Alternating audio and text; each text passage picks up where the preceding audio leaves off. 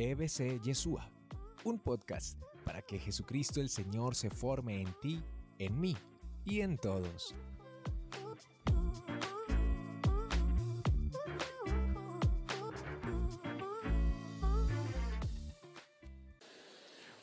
Cuando tu corazón se reviste de la gloria de Dios, tu mirada empieza a cambiar.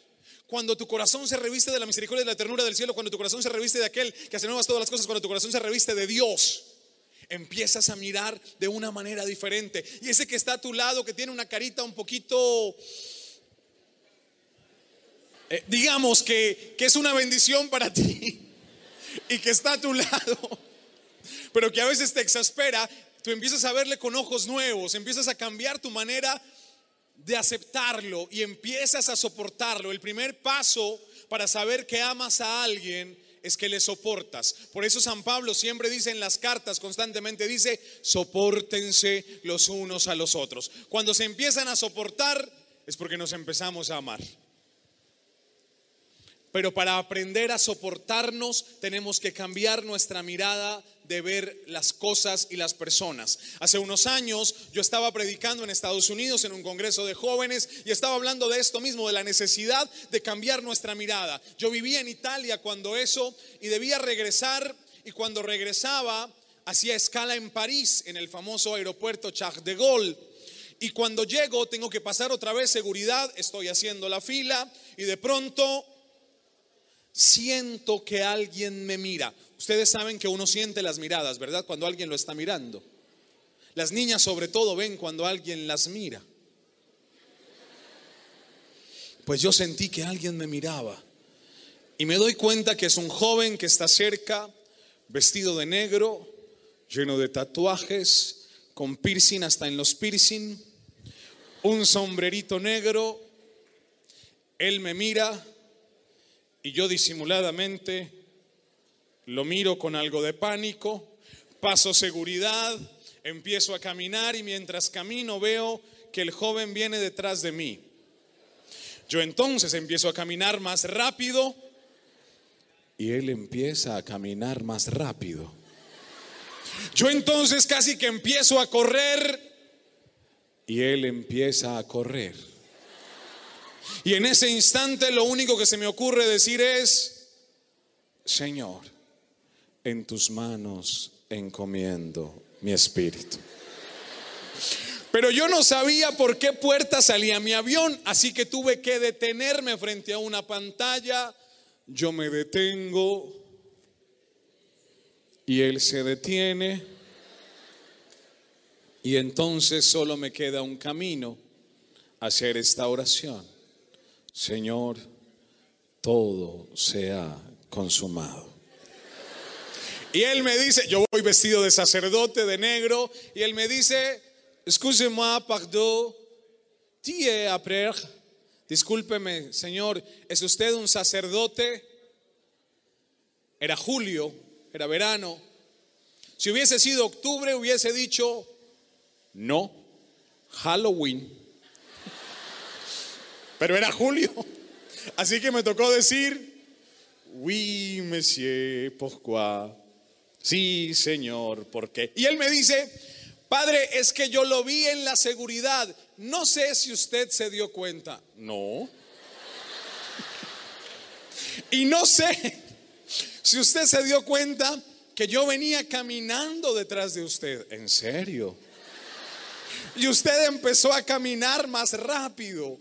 Y yo empecé a caminar más rápido. ¿No se dio cuenta? Mm, pues no. Y entonces me dice, Padre, yo lo venía siguiendo por una razón. Siempre le pedí a Dios que me regalara un viaje. Ese viaje empieza hoy. Y encontrarme en este aeropuerto a un sacerdote, la más grande señal de que este viaje me lo ha dado Dios. Por eso vengo para que usted me dé su bendición. Él se pone de rodillas, yo lo miro y cuando lo voy a bendecir, siendo que Dios me habla el corazón y me dice, El día anterior estabas en Estados Unidos diciendo que debemos cambiar nuestra manera de ver las cosas, a las personas, y te coloco la primera persona y sales corriendo. En ese momento me sentí como un idiota porque a veces no vivimos lo que predicamos. Levanté mi mano, lo bendije y la escena es una escena preciosa. Un joven vestido de negro, lleno de tatuajes, está de rodillas frente a un cura incrédulo que corre. Después de eso cantó el gallo tres veces, no. Pero la escena es preciosa porque aquel joven veía su vida de una manera distinta a la mía. Para llenarnos de la gloria de Dios debemos cambiar nuestra manera, la manera como vemos las cosas. El gran problema de nuestros jóvenes hoy es que vivimos como ancianos. Vivimos solos, no queremos que nadie se nos meta en nuestros problemas y solo estamos metidos en el celular, en WhatsApp tenemos miles de amigos, pero, pero a la hora del té no tenemos a nadie. Vivimos como ancianos, nos quejamos por todo. Seguramente cuando usted llegó esta mañana, cuando se tenía que despertar, dijo, ¿por qué tengo que levantarme tan temprano? Cuando llegó y salió a la calle y vio que hacía frío, dije, ¿y aquí no que hacía calor? Llegó y le dieron fruta en el refrigerio y dijo, pero ¿por qué papaya? Ayer le dieron piña y dijo, pero ¿por qué piña? Cuando llegó a la casa donde lo hospedaron, le sirvieron la cena a los que les dieron cena, espero que a todos. Usted miró y dijo, eso no me gusta. Constantemente nos quejamos de todo, desde que nos levantamos hasta que nos acostamos nos estamos quejando. Si hace mucho calor porque hace mucho calor, si hace frío porque hace mucho frío, si tenemos amigos porque tenemos amigos, si no nos quieren lo suficiente, si no tenemos amigos porque nos sentimos solos. Nos quejamos de nuestros papás y de nuestras mamás, sentimos que nuestros papás y nuestros papás, nuestras mamás y nuestros papás son los peores del mundo y sentimos que nuestros amigos tienen a los mejores papás. Nos quejamos por todo nos quejamos y estudiamos en un colegio público porque es público, si es privado porque es privado, y no disfrutamos la vida. Vivir la gloria de Dios es aprender a ser felices aquí y ahora.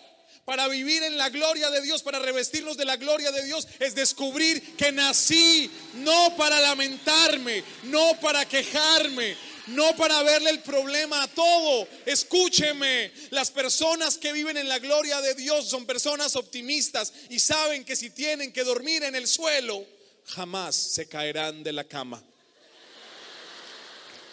Porque el corazón es un corazón optimista. Ahora bien, ¿qué necesito para revestirme de la gloria de Dios? Lo primero es desearlo. ¿Realmente deseas vivir en Dios? ¿Realmente deseas con todas tus fuerzas, con todo tu corazón estar en Él? ¿Deseas con todo tu ser una vida distinta, una vida diferente? Porque si no lo deseas lo suficiente, no lo vas a conseguir. Si no lo deseas lo suficiente, tu conversión será una conversión de una semana. Le pasa como a la monjita, no de las que están aquí, que las que están aquí son santas todas. Pero esta era una monjita esta monjita era una monjita que no le gustaba sonreír. Siempre estaba así, con enojada. Y las hermanas la enviaron a un retiro a Loja, donde un curita santo. Canoso, de bastón, no voy a decir el nombre. Era otro, italiano, otro. Y llegó al retiro. Y cuando llega al retiro, el padre oró por ella, fue un mes intenso de retiro, el padre quedó con su manita hinchada de tanto orar por aquella monja. Eh, y bueno, la monja regresa a su convento. Cuando la monja regresa, todas las otras monjas están, ¿cómo le iría? Y la monja venía con una sonrisa en el rostro. Y dice una de las novicias, ¿nos va a morder o está sonriendo? Porque no le conocían los dientes. Y dicen las otras, no, está sonriendo. Y entonces le dicen, hermana, ¿cómo le fue en el retiro? Y la hermana sonreía y decía, gloria, gloria al Padre, gloria, gloria al Padre Celestial. Al día siguiente las monjitas muy curiosas a ver si realmente el milagro se había dado, van en la mañana a saludar a la madre, madre, ¿cómo amaneció? Y la madre todavía sonreía. La madre dice, gloria, gloria, gloria al Hijo. Gloria al Hijo y las, las hermanas aplaudían de la felicidad, le habían cambiado ese padrecito realmente hacia milagros, le cambió el corazón a la madre. Tercer día, las hermanas ya se acostumbraron a que la superiora sonreía, le preguntan, madre, ¿cómo amaneció? La madre sonríe y dice, gloria, gloria. Gloria al Espíritu Santo, gloria al Espíritu Santo. Cuarto día, las monjitas ya felices pasan por la habitación de la madre. Madre, buenos días, ¿cómo amaneció? Y la madre responde, como era en el principio, ahora y siempre, por los siglos de los siglos. Amén. A veces, cuando no deseas las cosas en serio, tu conversión dura una semana. A veces le dices a Dios, Señor, yo me comprometo después de este retiro, me comprometo que voy a rezar, voy a ir a misa todos los domingos, voy a ser un niño bueno, voy a, no voy a, voy a ser un tipo responsable, no le voy a responder a mi mamá, a partir de ahora voy a, a cambiar mi vida. Llegas a tu casa, tu mamá te pregunta, ¿cómo te fue en el retiro? Bien. Mi hijo, pero cuéntame algo. Ah, no, bien, ya, ¿qué más quieres saber? Constantemente hacemos promesas que no cumplimos. Y no las cumplimos, créeme, porque no deseamos suficiente la gloria de Dios. El deseo hace que el amor crezca. El deseo hace que la fuerza de voluntad empiece a crecer realmente. Cuando deseas algo, haces hasta lo imposible para conseguirlo.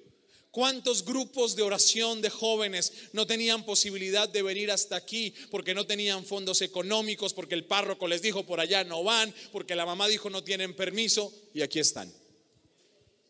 ¿Por qué están aquí? Porque lo desearon. Porque lo desearon. Bueno, hay dos o tres que quien deseó fue la mamá y los mandó obligados, pero bueno, también se vale. El deseo mueve los corazones. ¿Qué tanto deseas la gloria de Dios? Es la pregunta que nos hacemos en esta mañana. ¿Qué tanto deseas revestirte de, tu, de, su misericordia y de su dulzura? ¿Qué tanto deseas ser feliz? ¿Qué tanto lo deseas?